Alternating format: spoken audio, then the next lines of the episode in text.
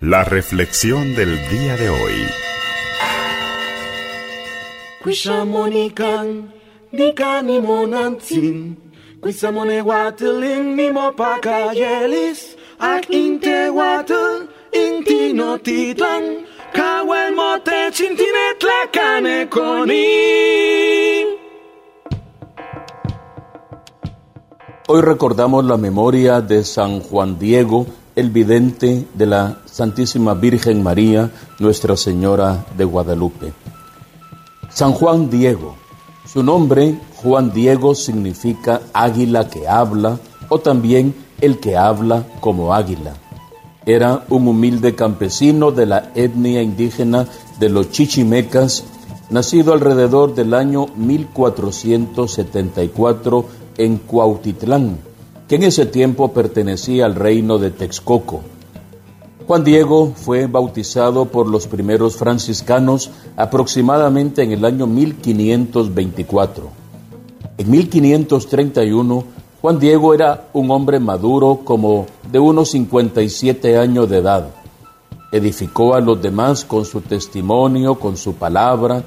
De hecho, se acercaban a él para que intercediera por las necesidades del pueblo y él hacía cuanto pedía y rogaba a la Señora del Cielo que todo le concedía. Juan Diego fue un hombre virtuoso. Las semillas de estas virtudes habían sido inculcadas, cuidadas y protegidas por su ancestral cultura y educación, pero recibieron plenitud cuando Juan Diego tuvo el gran privilegio de encontrarse con la Madre de Dios, María Santísima de Guadalupe, siendo encomendado a portar a la cabeza de la iglesia, al obispo Fray Juan de Zumárraga y al mundo entero el mensaje de unidad, de paz y de amor para todos los hombres. Y fue precisamente este encuentro y esta maravillosa misión lo que dio plenitud a cada una de las virtudes que ya estaban en su corazón como semilla. Poco después de haber vivido el importante momento de las apariciones de Nuestra Señora de Guadalupe, Juan Diego se entregó plenamente al servicio de Dios y de su madre. Transmitía lo que había visto y oído y oraba con gran devoción, aunque le apenaba mucho que su casa y su pueblo quedaran distantes de la ermita que el obispo Fray Juan de Zumárraga había construido luego de comprobar el milagro obtenido gracias a la intercesión de la bienaventurada Virgen María. Él quería estar cerca del santuario donde se había aparecido la señora, la niña, la Madre de Dios. Él quería atenderlo todos los días y se ofreció, aunque sea para barrerlo, para mantenerlo limpio como un verdadero honor. Fray Jerónimo de Mendieta decía lo siguiente, a los templos y a todas las cosas consagradas a Dios tienen mucha reverencia los campesinos, y especialmente la costumbre que ellos tienen de barrer los templos muestran así gran devoción. Y eso fue lo que hizo Juan Diego se acercó a suplicarle al señor obispo que lo dejara estar en cualquier parte que fuera, junto a las paredes de la ermita, para poder así vivir todo el tiempo posible alrededor de donde estuvo la Señora del Cielo. El obispo, que estimaba mucho a Juan Diego, accedió a su petición y permitió que se le construyera una pequeña casa junto a la ermita. Viendo su tío Juan Bernardino que su sobrino servía muy bien a nuestro Señor y a la Madre del Cielo, quería seguirle para estar juntos.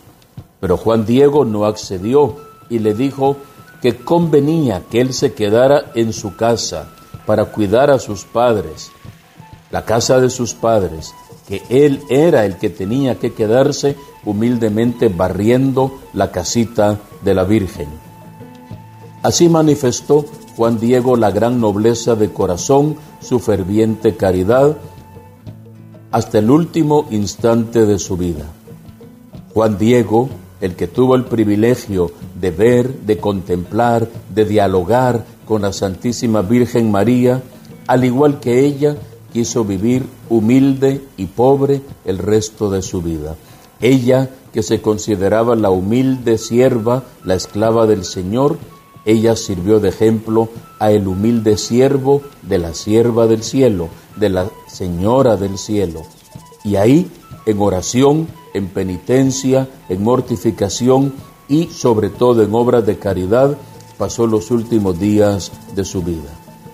En el Nican Mopogua se nos dice que a diario se ocupaba en las cosas espirituales, barría el templo, se postraba delante de la Señora del Cielo, la invocaba con fervor, se confesaba frecuentemente, comulgaba, ayunaba, hacía disciplina y sobre todo se escondía a la sombra para dedicarse totalmente a la oración.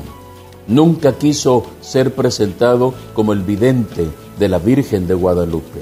Él humildemente vivió en lo escondido precisamente hasta que llegó el momento de su muerte. Hoy le pedimos a San Juan Diego que ruegue por nosotros, para que nosotros también aprendamos como Él precisamente el don de la humildad, de la sencillez, del servicio y sobre todo que estemos disponibles a ser como la Madre del Cielo, la primera que escuchó la palabra y la puso en práctica y que siempre se reconoció como la humilde esclava del Señor. Juan Diego, humilde esclavo de la Madre de Dios, nos da un hermoso ejemplo. Quiso vivir humildemente, barriendo la ermita de la Virgen el resto de su vida, entregado a la oración y la caridad. Nunca quiso ser un personaje importante. La historia, la iglesia, la liturgia lo recuerda, ahora ya canonizado, como un hombre excepcional, pero en vida él quiso vivir siempre a la sombra y como le dijo la Señora del Cielo, al amparo de sus brazos, en el cruce de sus brazos. No estoy yo aquí, que soy tu madre. ¿Tienes acaso alguna preocupación? Yo soy tu madre. Que San Juan Diego ruegue hoy por nosotros. Fue allá en el Tepeyac donde comenzó la música. Fue allá en el Tepeyac donde nacieron las flores.